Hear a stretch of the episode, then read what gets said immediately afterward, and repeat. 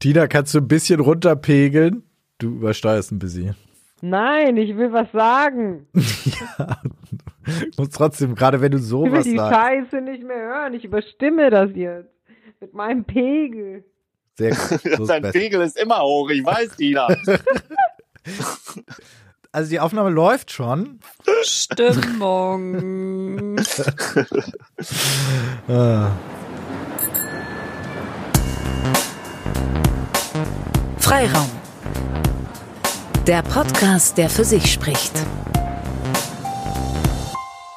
Freiraum, Redaktionskonferenz. Folge ist nicht so wichtig, weil heute ist es eine Sonderfolge. Alle sind im Corona-Homeoffice, auch das Freiraumteam. Ja, man hört es da hinten schon scheppern. Hallo, ihr Lieben. Hallo, Lisa. Ha Hallo, Justus. Hallo, Julius. Hallo, Justus. Hallo. Hallo, Lisa. Hallo, Tina. Guten Tag, guten Tag. Ja, seid uns willkommen zum schönsten Audio-Selfie im ganzen Internet. Wir sind das Freiraumteam und informieren ja an dieser Stelle immer eigentlich so über die Hintergründe, die so in unserer Redaktion passieren, welche Gäste wir planen, wie wir unsere Veranstaltungen nachbesprechen. Aber jetzt ist irgendwie alles anders und ich glaube, wir werden einfach mal so ein bisschen darüber reden, Natürlich, wie wir die nächsten Freiraum-Episoden machen wollen, in Zeiten, wo wir überhaupt kein Publikum in den Bremer Presseclub einladen können und auch ein bisschen darüber plaudern, wie wir denn jetzt eigentlich in Zeiten von Corona uns zu Hause oder in der Redaktion mehr schlecht als recht herumschlagen. Tja, wer ist denn eigentlich von euch noch, noch draußen? Ich sitze die ganze Zeit zu Hause. Irgendwer draußen? Ich äh, sitze in der Redaktion tatsächlich. Ich muss im ja, Sender. Du sitzt in der Redaktion, echt? Ja. Also jetzt nicht. What? Also nicht jetzt gerade, aber ich meine so grundsätzlich. So. Also war das jetzt eine generelle Frage oder war das eine situative Frage? Das ist eine große Frage. Kannst du noch mal sagen, was du machst? Ich sitze äh, auf dem Bett und trinke Bier. Nein, in, als Arbeit meine so. ich. In der Redaktion. Äh, ich arbeite äh, für das Jugendradio Bremen Next von Radio Bremen und äh, koordiniere so ein bisschen, was wir zurzeit eigentlich machen im Programm und auf den Social Media Kanälen und was nicht und koordiniere die Leute, die entweder im Homeoffice sind oder die wenigen, die noch in der Redaktion sind. Koordinieren heißt dann auch tatsächlich mit räumlich äh, zu überlegen, okay, wie können wir möglichst wenig ähm, Kontakt haben, aber möglichst produktiv dabei sein. Und Telefonkonferenzen sind nicht immer die beste Idee. Die haben bisher noch die Tendenz, doppelt so lange zu dauern wie die normalen Konferenzen. aber hm. neue Situation, wir lernen damit umzugehen oder so. Äh, wir folgen der Ansprache der Bundeskanzlerin und äh, schaffen das. Ja, ich finde auch richtig abgefahren. Ich bin auch bei Radio Bremen gerade als Reporterin unterwegs. Das heißt, eigentlich tingle ich jeden Tag von Welle zu Welle und erzähle da neue Corona-News. Ähm, und es ist einfach, ich weiß auch nicht, super schräg. Wir dürfen nicht mehr in die Konferenzen mit rein. In die Teeküche dürfen nur maximal zwei Leute. Ähm, seit neuestem hat jetzt jeder auch immer irgendwie ein Desinfektionskit am Start. Ich bin so, schwer fasziniert davon. Ähm, Hast du deinen eigenen Popschutz, Tina? Mh, mm, ja, jetzt gerade schon. Das muss man mal erklären, Und, was das ist. Ja, das, der Böppel, der Nupsi, der da oben auf dem Mikrofon ist, in den alle reinsprechen und reinsabbern und reinspucken, wenn sie Interviews geben oder führen. Das ist ein Plotschutz. Und ähm, da habe ich jetzt gerade auch einen eigenen, genau. Damit ich schön nur selber mein eigenes, also meinen eigenen Speicher irgendwie, der sich in einem eigenen Schwamm fürs Mikro sammelt. Was mir aufgefallen ist bei den Reportagen, die man aus Spanien hört, die haben immer auf ihrem Popschutz so ein, ein Kondom drüber, ne? Ja. ja. Echt? Genau. Oh Gott. Safer Interviewing oder ja. Naja, Social Distancing ist auf jeden Fall ja überall angesagt. Ähm, gleichzeitig widerspricht es so eigentlich meinem Berufsbild ja, ne? Also ich soll mich sozial distanzieren, aber in meinem Job als Reporterin soll ich irgendwie sozialen Kontakt treten und mit Leuten reden. Und das ist ja. eine ganz schöne Brücke, die man da jetzt oder ähm, irgendwie anders schlagen muss als sonst. Finde ich ziemlich faszinierend. Und ähm, wie mein, machst du das? Mit Skype-Interviews statt Fußgängerzone? Ja, zum Beispiel. Oder Telefoninterviews. Oder oft geht es ja auch um Recherchen, die telefonisch einfach machbar sind und so abgefragt werden. Und ähm, ja, also da guckt jetzt unser Arbeitgeber schon auch drauf, dass wir da nicht dauernd rausrennen und dauernd ähm, so mit jedem eins zu eins ein Interview führen.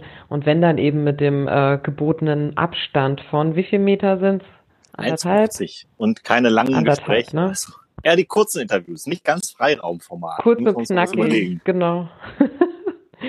ja, also ich meine, ich finde das, ich, ich finde es total verrückt, ich finde es faszinierend. Ich hätte nie gedacht, dass das alles so ähm, viel Panik und Hysterie auslöst. Ich kann es verstehen, teilweise. Ich bin ganz gespannt gleichzeitig, in welche Richtung das dann geht, wenn, ähm, wenn mal so ein bisschen ähm, da wieder Normalität oder ein Stück weit Normalität einkehrt.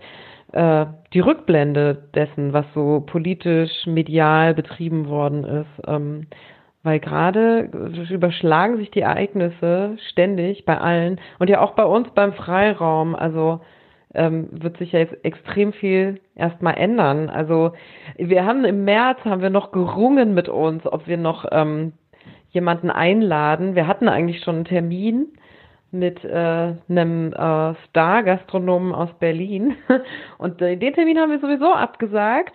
Und jetzt sage ich, Mensch, zum Glück Aus guten Gründen. Hm. Ja. ewig E-Mails geschrieben und hin und her ge getextet und gesimst und telefoniert. Und am Ende haben wir es irgendwie doch richtig gemacht, weil im März jetzt irgendeine Live-Veranstaltung zu machen, wäre sowieso für die Katz gewesen. Ja. Vielleicht müssen wir, vielleicht müssen wir äh, ähm, erstens Christian Drosten einladen und mit ihm ein Skype-Interview machen. Und dann streamen. So United We Stream, die Berliner Clubs Ja. haben wir jetzt mit Arte zusammen, streamen jetzt jeden Abend äh, Live-DJs, Sets. Ähm, ja, da müssen wir vielleicht auch so eine Streaming-Plattform machen und nur noch fiktiv miteinander sprechen. Da müssen wir nur irgendwie gucken, wie wir das Publikum dann auch noch mit reinkriegen.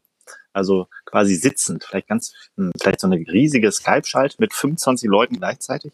Hm, Naja, aber das ist ja tatsächlich was, woran wir gerade schon basteln, oder ich zumindest. Ähm, Mhm. ähm, wir haben ja einen Livestream immer schon gehabt und der wurde ja auch recht, ja, also wir hatten ja immer so um die 50, 60 Livestream-Hörer. Das war jetzt so natürlich lange nicht die Zahl für das, was die, was die Leute im Podcast hatten. Das, den haben immer so im Schnitt so drei bis 4.000 Leute gehört pro Folge.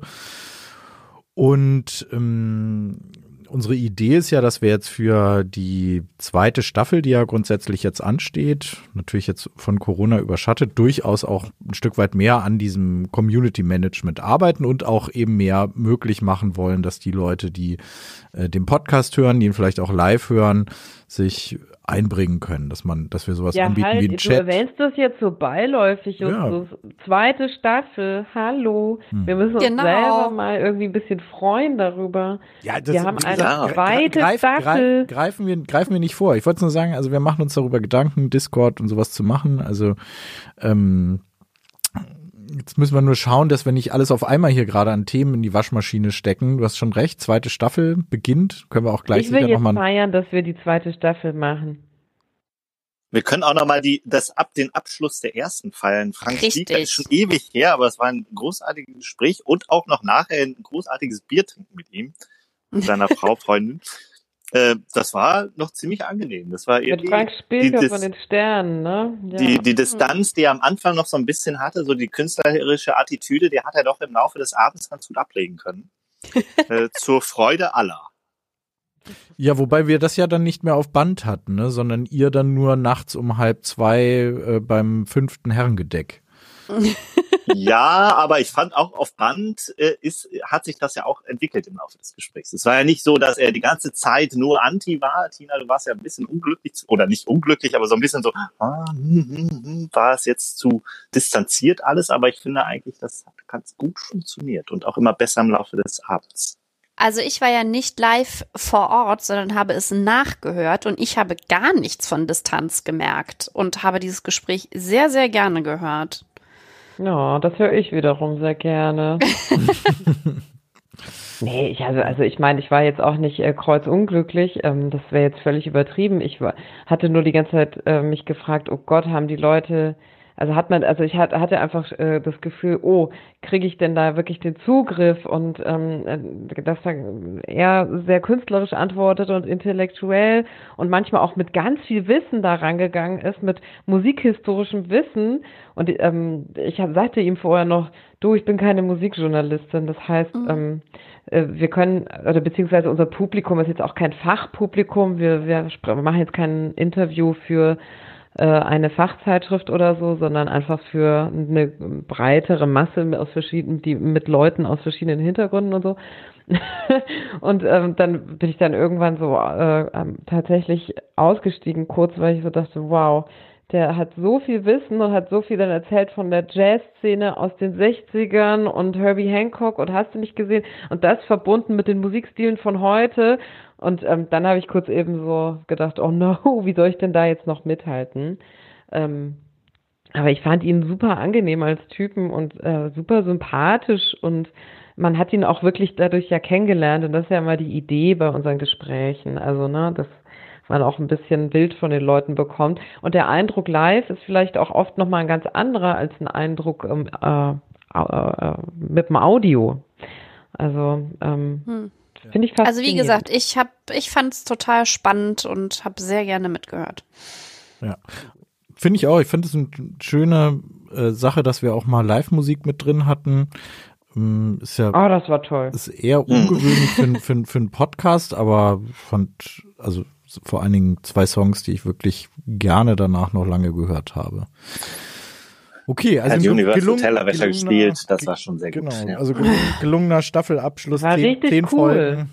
Gelungener Staffelabschluss, ja. zehn Folgen haben wir jetzt voll, ein Jahr sind wir dabei und bin ehrlich gesagt ganz glücklich mit dem, was, was wir machen und wir gehen ja jetzt auch in die zweite Staffel. Ja, yay! Radio Bremen ist wieder dabei, Weser Kurier ist wieder dabei, die unterstützen uns da mit ein, mit, mit, mit kleinem Geld, muss man sagen. Also das ist ungefähr so das, was das, was das Hotel kostet für die Übernachtung plus ein Zugticket. Ähm, aber wir was uns aber sehr hilft. Was uns sehr hilft und Definitiv. natürlich ist es auch schön, dass wir das mit auf die Fahnen schreiben können, dass wir es mhm. mit ihnen gemeinsam produzieren. Tien, äh, Lisa, du hast ja aber für April schon Richtig. den Auftakt für die nächste Staffel dann eingetütet. Wahrscheinlich nicht vor Publikum, oder? Wie, wie ist denn da jetzt die Planung? Was, was habt ihr da vor? Erzähl mal, Lisa. Also, vielleicht erzähle ich jetzt erstmal, denn äh, uns besucht eigentlich, ähm, zumindest war es so angedacht, Sabine Rückert, äh, mhm. stellvertretende Chefredakteurin der Zeit und ähm, kriegt viel Ruhm und Ehre für ihren Podcast Zeitverbrechen, den ich auch selber begeistert höre, wo sie ja, jede Woche gruseligste, famous, ne? hm. ja, gruseligste Kriminalfälle erzählt, mit einer wunderschönen Stimme übrigens.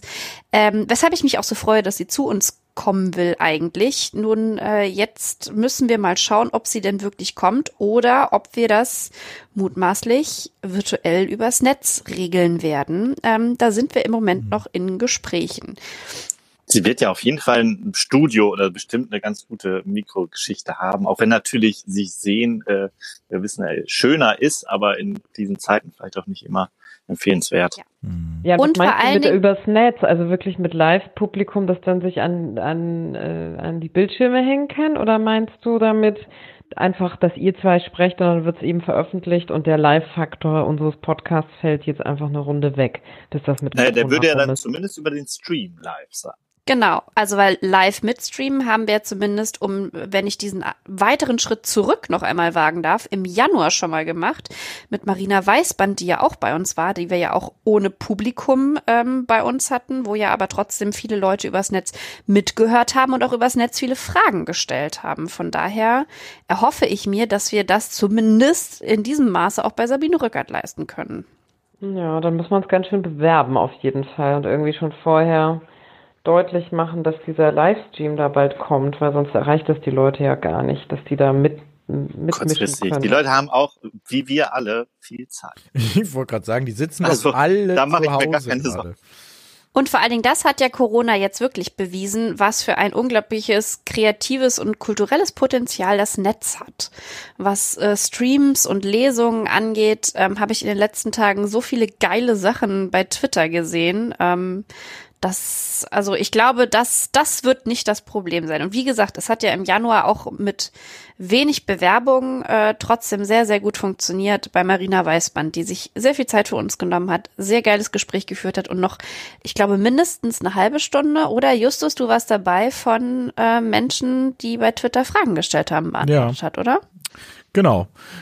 Ähm, ich weiß gar nicht, ob das Twitter-Input war. Ich glaube ja. Tatsächlich war ich das. Ich glaube, mh. genau, wir hatten sie hat es geretweetet, wenn ich mich richtig erinnere. Und äh, da haben die Leute Fragen gestellt. Aber Ein schöner Sonntagnachmittag. Man muss einfach der Ehrlichkeit halber sagen, dass wir das relativ unstrukturiert bisher gehandhabt haben. Ne? Also die Leute, die darauf aufmerksam geworden sind, die haben dann halt was per Twitter geschrieben. Manche haben ähm, eine E-Mail geschrieben und das trudelte halt irgendwie so ein. Und mhm. da, das, da werden wir uns jetzt mal in der nächsten Zeit nochmal dran machen, das zu bündeln.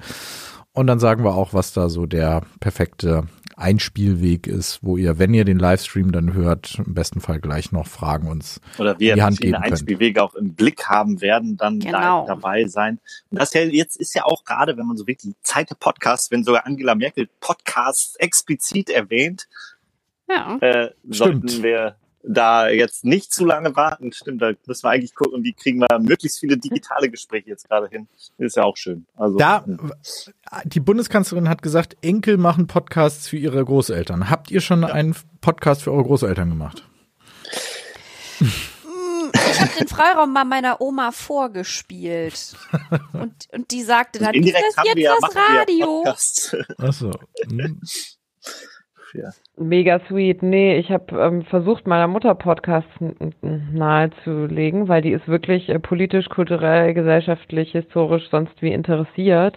Sie wäre ein ideales Publikum für Podcasts, aber es ist ihr ein bisschen zu stressig, sich da mit dem Handy auseinanderzusetzen, mit so App-Stores und so Zeug. Ähm, mhm. Deswegen, äh, wenn ich ihr explizit dreimal sage, hör doch mal da rein, deine Tochter kannst du da auch hören.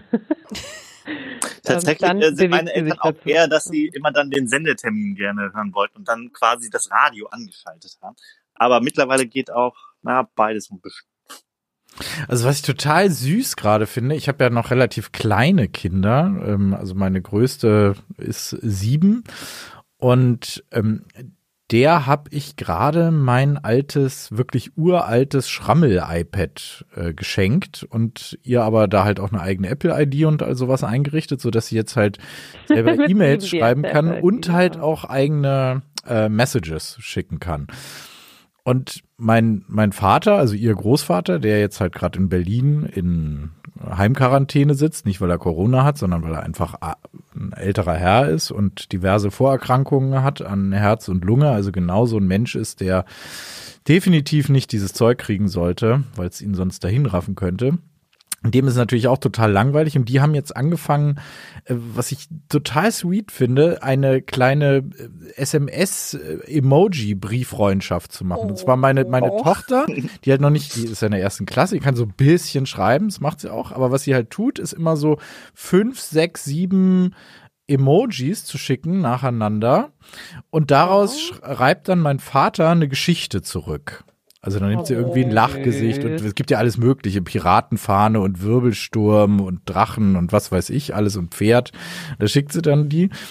Und das ist, das finde ich geradezu herzerwärmend, wie die da jetzt tatsächlich angefangen haben, dieser alte Mann, dieses kleine Kind, die, die sich halt jetzt das nicht mehr sehen können. so zu kommunizieren, sie mit diesen Emojis und er schreibt halt ähm, Geschichten drumherum er hat lang beim Theater gearbeitet und Dramaturg hat immer viel geschrieben und fehlte ihm, glaube ich, auch. Und jetzt kann er das so wieder ein bisschen ausleben. Also es ist oh, total. Diese ist also doch eine Chance. Ja. ja. Mein Großvater, der hat das, äh, also ich bin die HDGDL-Generation, ähm, wo oh, man dann ja. immer unter Briefe, Postkarten, was weiß ich, immer HDL, HDGDL mit einer Dillmaus irgendwie noch so dran geklebt ähm, verschickt hat. Und mein Großvater hat es dann auch angenommen und der hat dann auch mir mal HDGDL, so Briefe drunter geschrieben und das war nicht oh. süß. Ja. ja. Oh. Ja, ich habe vorhin einen Instagram-Post von Theresa Bücker gesehen, die ja auch schon mal bei uns war, die da hat ja auch mal die GDL hat, geschrieben. Na. Nein, die hat gepostet, dass ihre Mutter äh, ihrer Tochter wiederum jetzt immer über FaceTime Bücher vorliest. Also mhm. sozusagen auch ähm, eine besondere Art des Social Distancing, was ich auch ganz niedlich fand. Ach, das finde ich auch eine schöne Idee. Das muss ich mir mal merken. Ja, Mhm. Also viele, viele Optionen. Die Krise bringt auch Optionen, wenn wir wirklich alle zu Hause bleiben.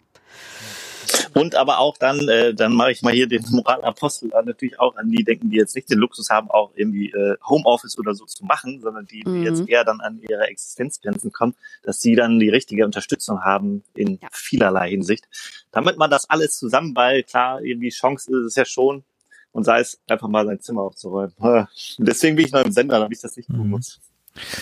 Aber ja, vielleicht, vielleicht können wir mal an der Stelle tatsächlich mal den Raum nutzen, mal diese Frage zu klären oder mal zu diskutieren, wie sinnvoll diese Maßnahmen sind, die wir jetzt gerade machen.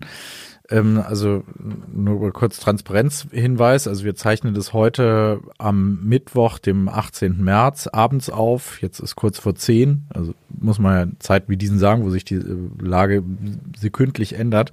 Mhm. Aber mein Eindruck ist schon, dass es natürlich einen großen Teil von Menschen gibt, die sagen, okay, das ist wichtig, dass wir jetzt zu Hause bleiben, um die Kranken zu schützen, die Alten zu schützen. Und dann gibt es viele, die sagen, Egal. Es, ja, das, das sind die einen, die, gut, mhm. denen ist wirklich nicht zu helfen. Die sagen, egal, Corona-Party. Dann gibt es aber viele, viele, die sagen, mh, hm, wir machen damit jetzt unsere Demokratie kaputt. Ist klar, es sind einschneidende Maßnahmen. Ich mache mir da auch Sorgen. Ähm, und das ist doch vielleicht zu viel Hysterie. Und was ist mit den Bettlern, die jetzt kein, kein Einkommen mehr haben? Und was ist mit äh, der alleinerziehenden Mutter, die in einer kleinen Wohnung in einem Hinterhof wohnt, wie soll die denn überhaupt noch durch die nächsten Wochen kommen, ohne dass ihr total die Decke auf den Kopf fällt? Ähm, Sascha Lobo hat da heute, ich weiß nicht, ob ihr das gelesen habt, so, den, äh, so, so einen Text geschrieben, über den ich mich ehrlich gesagt geärgert habe, zum ersten Mal, von, von, von Texten von Sascha Lobo, wo er mhm. letztlich, let, letztlich also gerade die, die, die, die Argumentation fährt, dass dass die Leute, die sagen, hey, haltet euch fern, macht Social Distancing, dass die ihre Privilegien nicht gecheckt hatten, weil sie, weil sie wahrscheinlich in einer großen Wohnung sitzen oder einen großen Garten haben und nicht verstehen, dass es Leute gibt, die keine Privilegien haben, also zum Beispiel in einer kleinen Wohnung sitzen mit zwei kleinen Kindern. Wie seht ihr das? Also ich glaube, Privilegiencheck auf jeden Fall. Natürlich ist das irgendwie leichter, wenn man, was ist ich, also ich habe es hier sehr gut, um das jetzt mal an meinem Beispiel zu machen. Ich habe mehrere Zimmer, ich kann hier immer mal auf und ablaufen, ich habe es gemütlich, ich habe Internet, ich habe Essen zu Hause, das ist alles super, aber trotzdem finde ich, wiegt halt einfach schwer die Gefahr, die da besteht, wenn du vor die Tür gehst äh, und diesen Virus weiter verbreitest. Und solange eben unklar ist, wie man, wie sehr sich das weiter verbreitet, sollte man vielleicht mal diese, sagen wir mal, zwei bis vier Wochen akzeptieren und eine gewisse Distanz auf sich nehmen, um die Lage eben nicht schlimmer zu machen, weil wir sehen ja in Italien, wie schlimm es werden kann. Und ich weiß nicht, vielleicht sollte man da irgendwie mehrere Wochen einen Rückschritt aus der Öffentlichkeit einfach mal in Kauf nehmen. Und ich glaube auch nicht, dass davon gleich die Demokratie kaputt geht. Das fürchten ja ganz viele. Aber ich glaube eigentlich, dass das eher ein Prozess des Stärkens sein kann, wenn man so ein bisschen aufeinander achtet. Und ein bisschen auch im Sinn, ja. ja, und auch mal irgendwie für andere handelt, ne? Weil dieses Social Distancing, das ist ja genau das, was du eben tust, wenn du feststellst, okay, keine Ahnung, ich bin jung und um die 30 und mir kann das eh nichts und dann trotzdem zu Hause bleibst. Also ich glaube, das kann eher etwas gesellschaftlich Stärkendes sein und deswegen. Vielleicht äh, ist der Begriff Social Distancing äh, so ein bisschen, äh, irgendwie vielleicht ist der Begriff gar nicht so gut. Weil das eigentlich sozial sollen wir ja trotzdem sein und sind ja dadurch sozial, dass wir uns distanzieren. Ich finde, ich weiß nicht, ja. finde ich diesen Begriff nicht so optimal, äh, weil man sich ja eigentlich nicht distanziert. Also räumlich, aber eigentlich wollen wir ja eher gucken, dass wir irgendwie aufpassen auf der einen Seite, dass halt nicht, weil wie, keine Ahnung, jetzt in China, okay, wir haben so eine Quarantäne, ach, so ganz viele Sachen davon kann man ja einfach lassen, weil es ja praktisch ist und weil der Staat das ja dann einfach so entscheiden kann. Jetzt haben wir das äh, Glück nicht äh, oder in einer nicht in autokratischen Land zu leben, aber ist dann natürlich trotzdem äh, Gefahr, dass man irgendwie so so ein paar Einschränkungen dann irgendwie vielleicht zu viele sind. Aber ich denke mir, okay, solange wir nicht so ein Testsystem haben, wie sie irgendwie Südkorea, die einfach sehr, sehr viele Leute testen können und nicht irgendwie ihr komplettes Land abstellen müssen, deshalb so ungefähr. Und da wir das irgendwie versäumt hat oder äh, verschiedene zu viele Einsparmaßnahmen gemacht hat, ist das, glaube ich, der einzige Weg, den wir gehen können. Und dann ist es, glaube ich, schwierig, weil irgendwie in Europa sind wir es nicht gewohnt. Ja, Demokratie ist aber für mich, äh, Demokratie ist eben für mich, wenn dann auch irgendwie die Meinungsbildung trotzdem weiter funktioniert. Ja, auf klar. der einen Seite finde ich, dass da gerade jetzt bei seriösen Medien und bei den öffentlich-rechtlichen Medien das eigentlich fast eine Sternstunde für so Qualitätsjournalismus ist, weil jetzt gerade gucken alle die Rede von Merkel an, sie gucken alle die Tagesschau an oder gehen auf Spiegel, auf Zeit.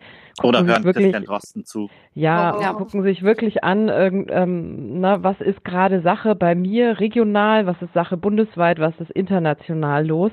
Also insofern stärkt das irgendwie doch zumindest so ein Verständnis für so, für so ein Gemeinschaftsgefühl, was ja für eine Demokratie sehr wichtig ist. Und gleichzeitig habe ich gerade auch das Gefühl, dass die Medien aufpassen müssen, dass man eben nicht nur einfach zum Sprachrohr der Politik wird und irgendwie, also weil die Ereignisse überschlagen sich gerade. Ich mache da niemanden einen Vorwurf, aber man berichtet nur noch eins zu eins, was ist hier los, was ist da los, was ist jetzt passiert, welche Maßnahmen gibt es hüben und drüben. Und ähm, der, der zweite Schritt wäre für mich eben, was dann eben auch dazu gehört, ist zu sagen, diese Maßnahmen auch ähm, fachlich äh, sachrichtig zu hinterfragen oder irgendwie zu kommentieren. Und ähm, da kommt gerade irgendwie niemand ja hinterher. Und weil es auch so eine neue Situation ist, können das die Leute so schlecht einschätzen. Aber wenn ich das richtig auf dem Schirm habe, ich möchte mich da jetzt, ich möchte jetzt nicht die Hand für ins Feuer legen, aber in Südkorea zum Beispiel war das doch so, dass, ähm, dass da gar keine Ausgangssperre am Ende irgendwie nötig war, sondern dass die so eine App auch hatten, wo dann die Leute sehen konnten, äh, okay, da ist jemand mit einem Virus gerade und da gehe ich dann nicht lang, wenn ich Google Maps oder so anhabe. Und ähm, da, das heißt, ja, eigentlich könnte man auch diskutieren, ist, müssen wir vielleicht den Datenschutz einschränken und alle irgendwie mit ähm, äh, Apps versehen, die, die, die, die dann zeigen, okay, da ist jemand mit Virus oder nicht. Was steht drüber? Datenschutz oder Gesundheitsschutz, also über dem Gemeinwohl. Ne? Und ähm, ich habe einfach das Gefühl, diese Diskussionen einfach mal da objektiv drauf gucken, was könnte man noch anderes tun, als was gerade getan wird, das kommt relativ kurz in den Medien gerade. Und es gibt ja auch Stimmen aus der Politik, die, die sagen, hey, jetzt bitte nicht zu viel irgendwie äh, die Politik bashen oder die, äh, die äh, die, die, Verantwortlichen bashen und so weiter. Und das finde ich dann nämlich schon gefährlich für eine Demokratie, wenn gesagt wird, das müsse auch unter Strafe gestellt werden, wenn jemand ähm, mhm. Kritik ausübt oder wenn jemand ähm, wie Kritik nicht, ausübt, was? Wer fordert ja, denn? Fake News, man kann den Begriff Fake News natürlich weit auslegen, wenn man sagt, wer Fake News verbreitet. Aber ist ja, finde ich, unterschiedlich. Also der gut, ist zu machen ja. oder Fake News zu verbreiten. Ja, gut, viel, viel Spaß, die Mutter vom Elisabeth, die Mutter von Poldi zu finden und ihr einen Bußgeldbescheid zuzustellen. Ich weiß nicht, haben wahrscheinlich Ja, zumal das Problem ne? da ist ja auch, es war ja nicht komplett falsch. Aber da schlägt das Pendel in die andere Richtung. Da sehe ich dann irgendwie die Gefahr drin, dass dann sowas zum Anlass genommen wird, um irgendwelche ähm, gesetzlichen Maßnahmen zu ergreifen, dass Leute nicht mehr ähm, sagen können, was sie wollen. Fake News und Scheiße, ist keine Frage. Aber wisst ihr, was ich meine? Irgendwie ja. kommt es so ein bisschen drüber. Also mal das Problem mit diesem Ibuprofen-Ding ist, dass die Studienlage nicht so klar ist. Also ja, durchaus auch der französische Gesundheitsminister das gesagt oder jetzt die WHO durchaus auch sagt, Ibuprofen könnte eventuell, wir sind uns aber nicht sicher, mäßig. Und dann ist zwar diese Rundmail auch bescheuert gewesen, aber ja auch nicht, das ist das Problem, die Faktenlage ist ja nicht so, dass man sagen kann, das ist richtig und das ist falsch. Das macht die Sache nicht einfacher. Willst du kurz ja. den Hintergrund zu der Ibuprofen-Geschichte erzählen, für Leute, die es vielleicht nicht wissen? Uh, die WhatsApp-Nachricht ging, glaube ich, an jeden Menschen. Bei mir kam das nicht an. Ich habe ich habe die, ich habe davon bisher noch nichts bekommen. Ich lese alles sowas nur im Internet.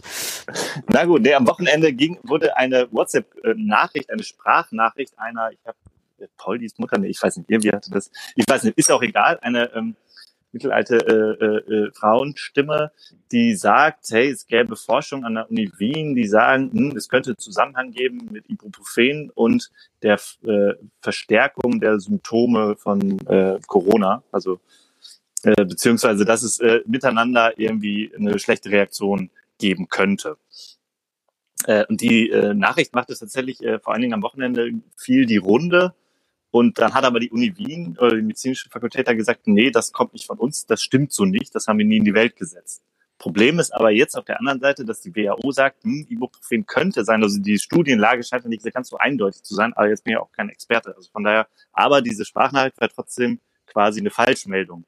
Also irgendwie sind viele Sachen so im Umlauf, so Halbwahrheiten oder Ungenauigkeiten, mhm. auch so irgendwie, ja. ja. Aber sind wir in Deutschland vielleicht zu langsam? Also so ich kann, ich kann an der Stelle nur kann, kann an der Stelle nur in, in die Webseite mimikama.at empfehlen, falls ihr die noch nicht kennt. Die sollte man sich wirklich mal in seine ähm, Lesezeichen bookmarken.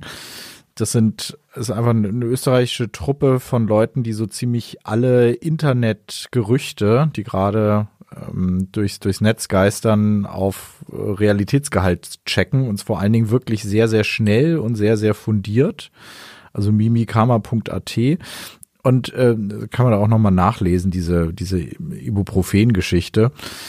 Ähm, Hintergrund ist einfach, dass es eine sehr fragwürdige Studie gibt, die diesen Zusammenhang herstellt, dass Ibuprofen einen schweren Verlauf bei Covid-19 verursacht.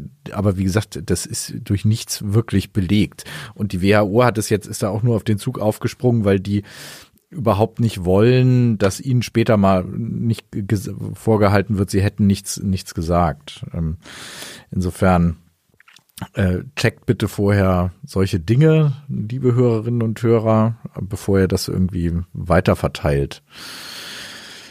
Ja.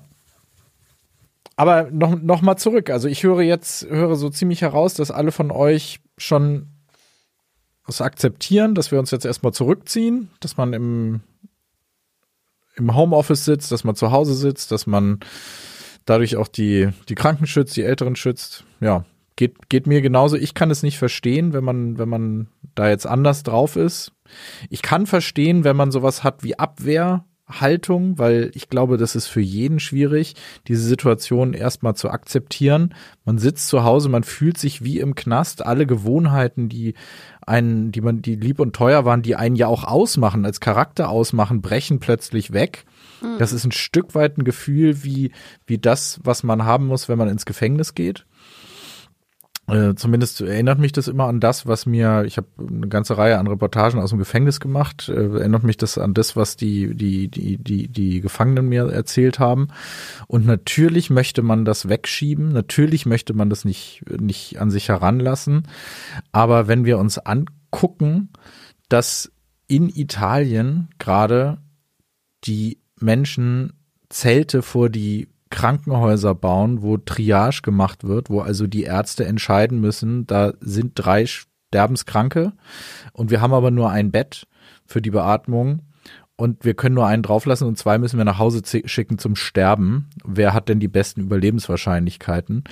Ähm, meine Frau ist Ärztin und äh, also was solche Entscheidungen mit einem Menschen machen, das kann man, sich, glaube ich, nicht, nicht vorstellen. vorstellen. Ja. Was, was, was, das, was, was das mit dir macht, wenn du in so einer Situation bist und kommst.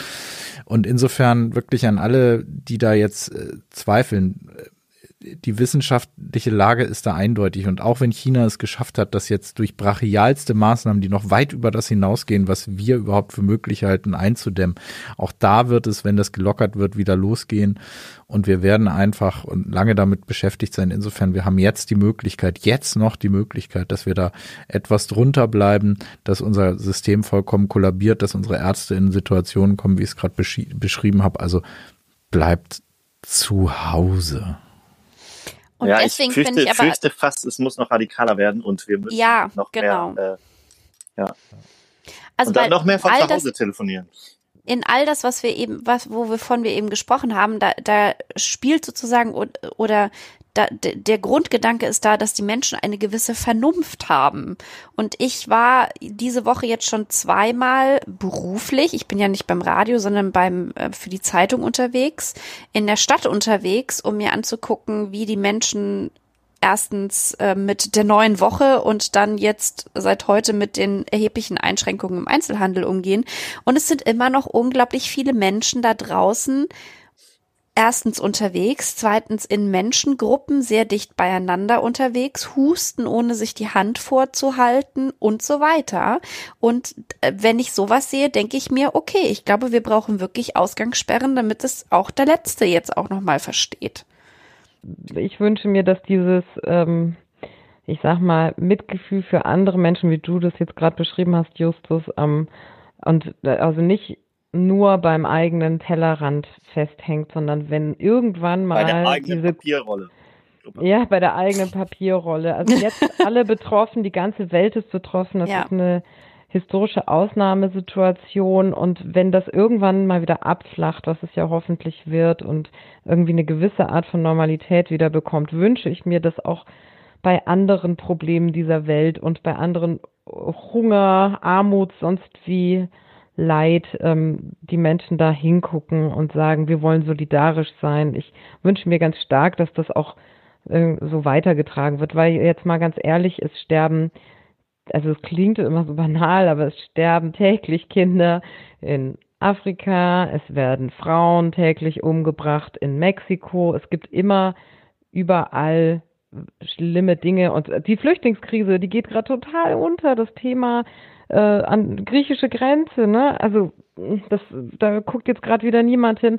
Und ich wünsche mir ganz, ganz von ganzem Herzen, dass wirklich irgendwie, wenn das mit Corona mal wieder wieder ein bisschen rum ist, dass die Leute daraus mitnehmen, Mitgefühl für andere Menschen ist auch in anderen Kontexten wichtig und nicht nur, wenn es meine meinen eigenen Virus betrifft.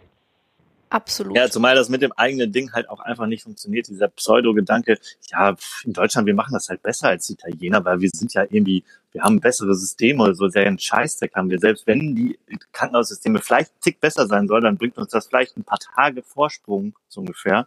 Aber auch letztendlich gar nichts, wenn wir nichts dagegen machen. Ja. Mhm. Fatalismus. So.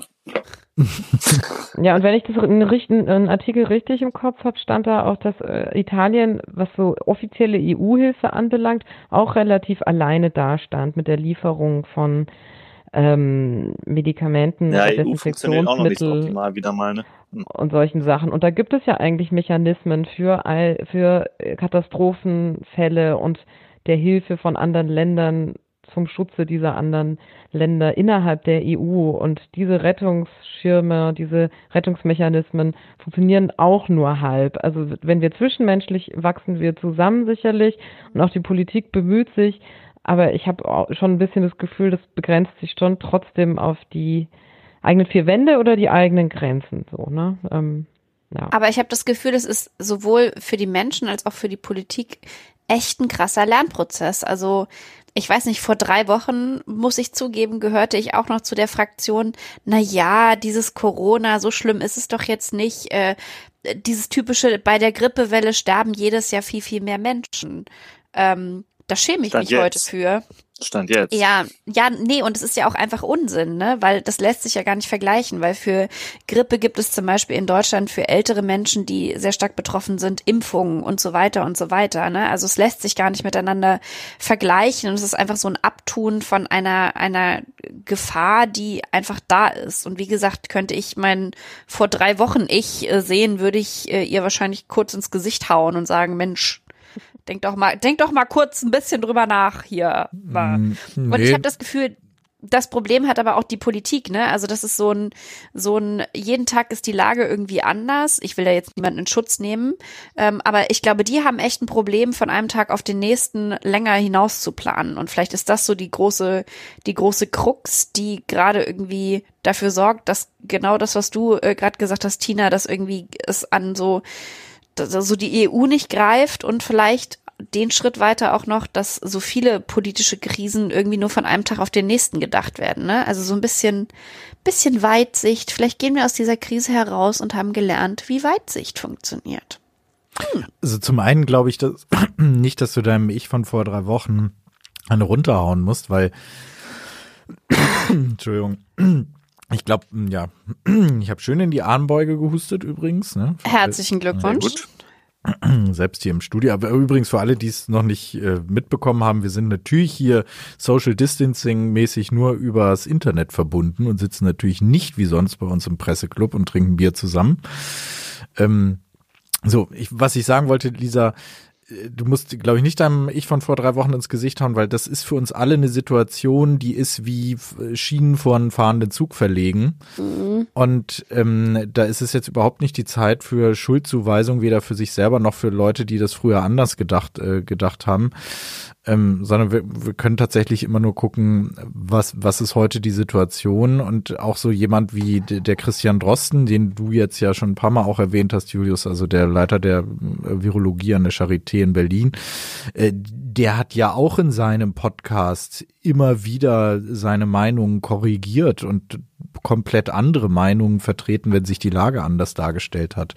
Also ich finde, man sollte jetzt durchaus es eher sogar als, als, als Qualität sehen, wenn man in der Lage ist, seine Meinung auf den Prüfstand zu stellen und zu gucken, wie, wie ist das denn heute? Und ja, ich finde, die leise Hoffnung darf man auch noch haben, dass das alles noch besser wird. Ne?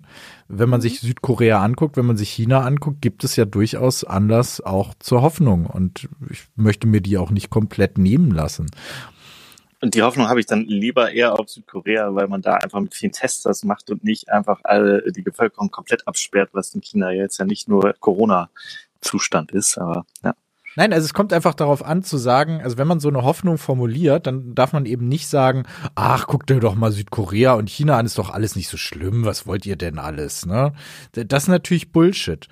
Ähm, und man darf sich auch nicht die, also und im Umkehrschluss darf man auch nicht, wenn man einer dieser Menschen ist, die meinen, alles ganz glasklar erkannt zu haben, auf jemanden zugehen, der vielleicht diese Hoffnung äußert, zu sagen, ah, du hast den Schuss nicht gehört, du musst jetzt hier genau auf den, äh, du musst jetzt hier wirklich mal ganz genau äh, gucken, dass du das wirklich, die, der Ernst der Lage begreifst. Also auch mit einer gewissen Angemessenheit und einem Empathie für die Schwierigkeit der Situation aufeinander einzugehen, ohne die Fakten zu negieren. Ich glaube, das ist gerade angezeigt. Ja. Ja.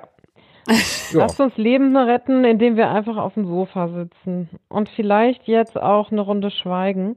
Bei mir ist der Akku nämlich bald leer. Ja. Ich muss sowieso bald schweigen. Gut, dann dann sag ich noch, äh, für alle, die äh, wissen wollen, was euch noch auf diesem Kanal hier erwartet. Also Lisa, du hast ja schon gesagt, April Sabine Rückert, ob jetzt live, wahrscheinlich nicht, sondern dafür über Leitung, aber trotzdem hier im Freiraum. Und im Mai werden wir dann äh, den Florian Freistetter, der auch den schönen Podcast Die Sternengeschichten hat und den Wissenschaftspodcast mit Holger Klein macht, äh, zu Gast haben, der auch großer, äh, in Österreich eine große Nummer ist, mit den Science Busters Wisch Wissenschaftskabarett macht. Ich glaube, da sind die super erfolgreich, füllen, füllen ganze Hallen. Naja, jetzt nicht gerade. äh, aber auch darüber werden wir natürlich mit ihm reden. Was macht es eigentlich für jemanden, der freiberuflich ist, äh, von sowas leben muss in Zeiten von Corona? Und natürlich über Planeten und seine Lieblingssterne und all das, übers Schreiben. Ja, den Florian Freistetter haben wir dann im Mai. Also die ersten zwei Termine könnt ihr euch schon mal einkringeln im Freiraumkalender. April Sabine Rückert, Mai Florian Freistetter. Und dann schauen wir mal. Wie Staffel 2 noch so weitergeht. Genau. Staffel 2, ich finde, es fühlt sich an, als ob wir eine coole US-amerikanische Serie werden und bald für coole Plakate posen müssten. Oder so. das do. machen wir dann, wenn das Social Distancing vorbei ist. Genau. We do our very best. Ja. Ja, ist so ein bisschen wie mit einer Band, finde ich eher. Man muss immer irgendwie gucken, dass alle Zeit haben und Proben rausfinden. Technik funktioniert. Und die Technik nicht. funktioniert. Oder wie ja. eine LAN-Party. Ja, genau. Apropos Zeit finden. Ich glaube, wir müssen uns zum Abschluss zumindest einmal kurz entschuldigen, dass wir uns so lange nicht für die Redaktionskonferenz gemeldet haben. Denn, liebe Freunde, das ist die erste in diesem Jahr, die wir gerade abhalten. Mhm. Und es ist März. Ja. ja, das stimmt. Shame. Also, Shame, großes Shame. raus an die Welt. Gut. So. In diesem Sinne, hört den Freiraum-Podcast, abonniert uns, wenn ihr es nicht schon getan habt, sagt es weiter, dass es diesen Podcast gibt, in seiner gewohnt äh, wunderbaren Mischung aus ähm, Folgen mit Gästen und dieser lustigen Runde hier, bestehend aus mir, Justus, Julius, Lisa und Tina. Äh, bleibt gesund, alle da draußen. Salü. Richtig. Bleibt mhm. gesund. Ich könnte mir Tschüss. quasi auch vorstellen, dass es von diesen Konferenzen möglicherweise noch ein paar mehr in nächster Zeit geben wird, weil wir haben auch ein bisschen mehr Zeit. Ne? Jetzt haben wir ja die Zeit. Äh, tschüss, nicht zu vergessen. tschüss, tschüss. Ciao. Freiraum. Ausführlich, kurzweilig.